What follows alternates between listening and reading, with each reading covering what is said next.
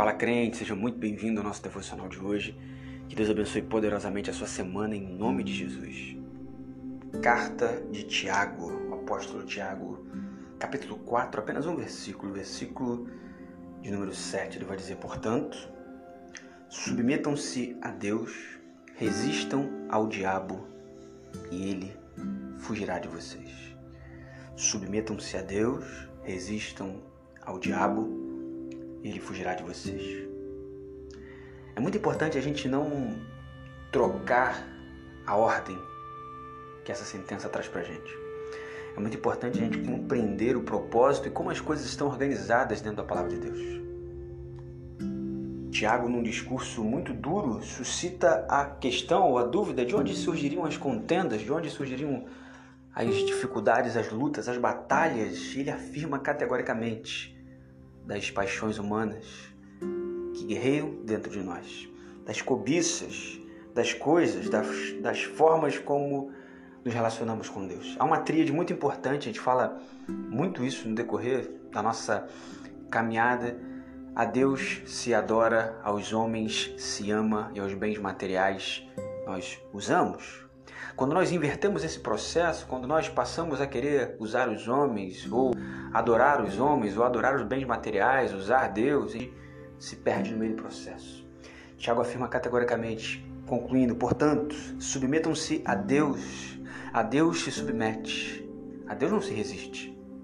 Ao diabo não se submete, ao diabo se resiste.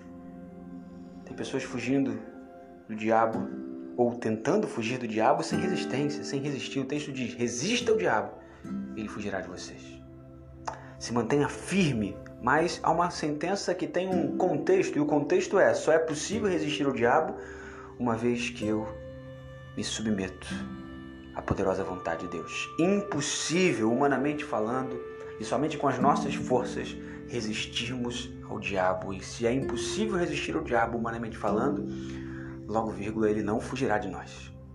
Porque está o tempo todo ao nosso redor buscando quem possa tragar mas ao nosso redor estão os anjos do Senhor, acampados, nos guardando, nos protegendo. Por isso e para isso, nós precisamos nos submeter à vontade de Deus. Esse Deus que se opõe aos orgulhosos, mas que concede graça aos humildes. O orgulhoso é aquele que resiste a Deus e aceita a vontade do mal, da carne e do diabo. Humilde, humilde é aquele que se submete diante de Deus reconhecendo que sem ele é impossível resistir ao diabo. Portanto, mais uma vez, submetam-se a Deus, resistam ao diabo e ele fugirá de vocês.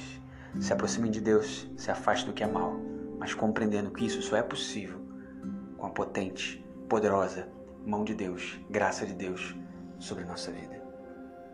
Limpando nossas mãos, então, nos aproximamos de Deus e Ele ele se aproximará de nós.